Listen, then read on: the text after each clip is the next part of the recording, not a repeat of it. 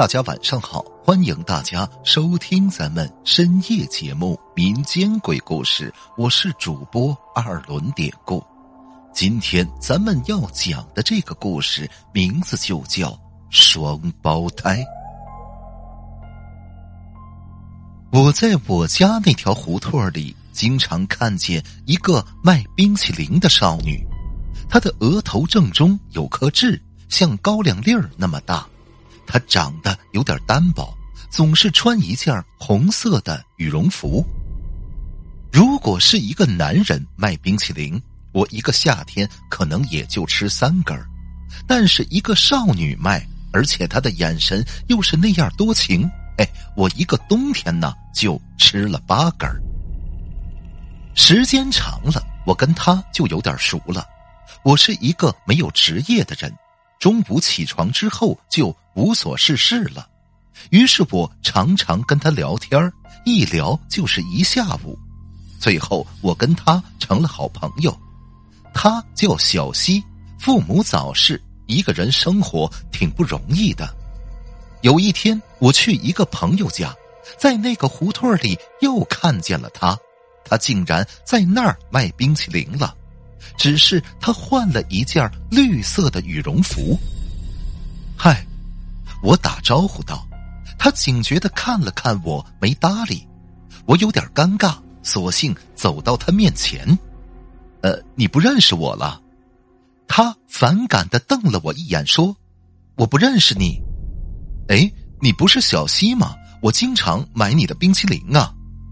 他想了想，冷漠的说。那是我双胞胎姐姐，不对，她在骗我。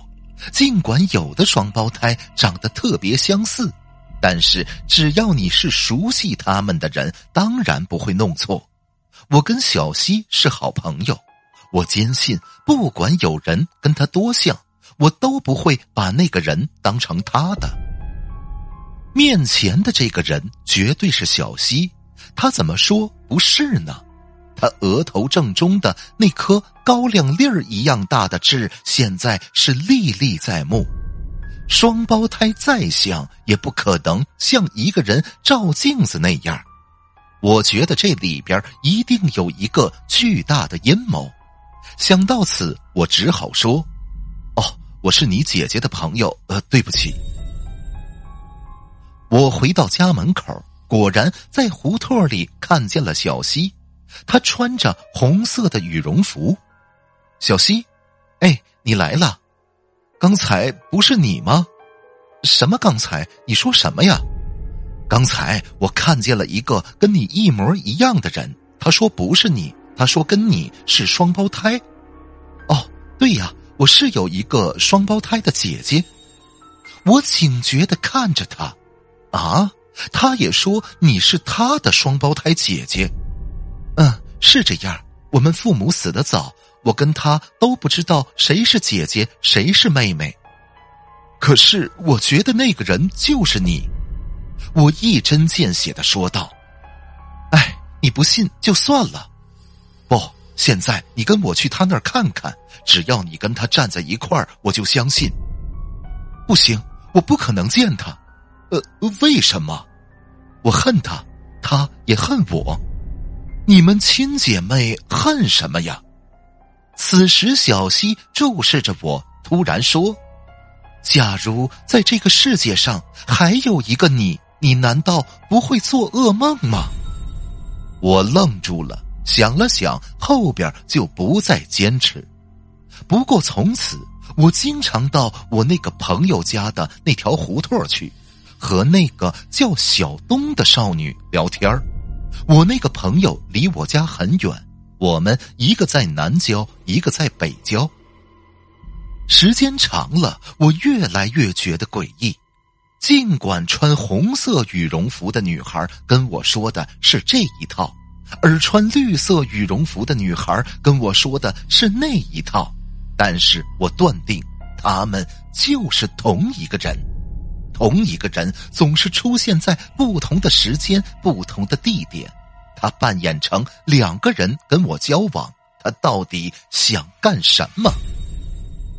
小西过生日这天，我对他说：“今晚我到你家陪你一块儿过生日，你把蛋糕和蜡烛准备好吧。他说：“好啊。”小西一个人住在和我家比邻的那条胡同里。跟小西约好之后，我坐车来到我朋友家的那条胡同，果然看见了冷饮车后边的小东。我笑吟吟的对他说：“今天你过生日，早点收摊儿。呃，我请你到一个地方陪你一块儿过生日。”哼，虽然嘴上这么说，但我心里觉得他明明就是小西，他刚刚听我说过这些话。小东想了想，去哪儿啊？我说：“你跟我走就行了。”他说：“好吧。”我心里打定了主意，我要让这个所谓的他们见面。小东住的不远，我帮他推着冷饮车放进了他的房子，然后领着他来到小西的住处。最后一抹夕阳红涂在街道上。一弯冷月早早的挂在暗蓝的天空，两旁的枯树上有乌鸦在叫。我和小东一步步走到小溪的门前，这时候他突然回头说：“你是不是应该给我买个礼物呢？”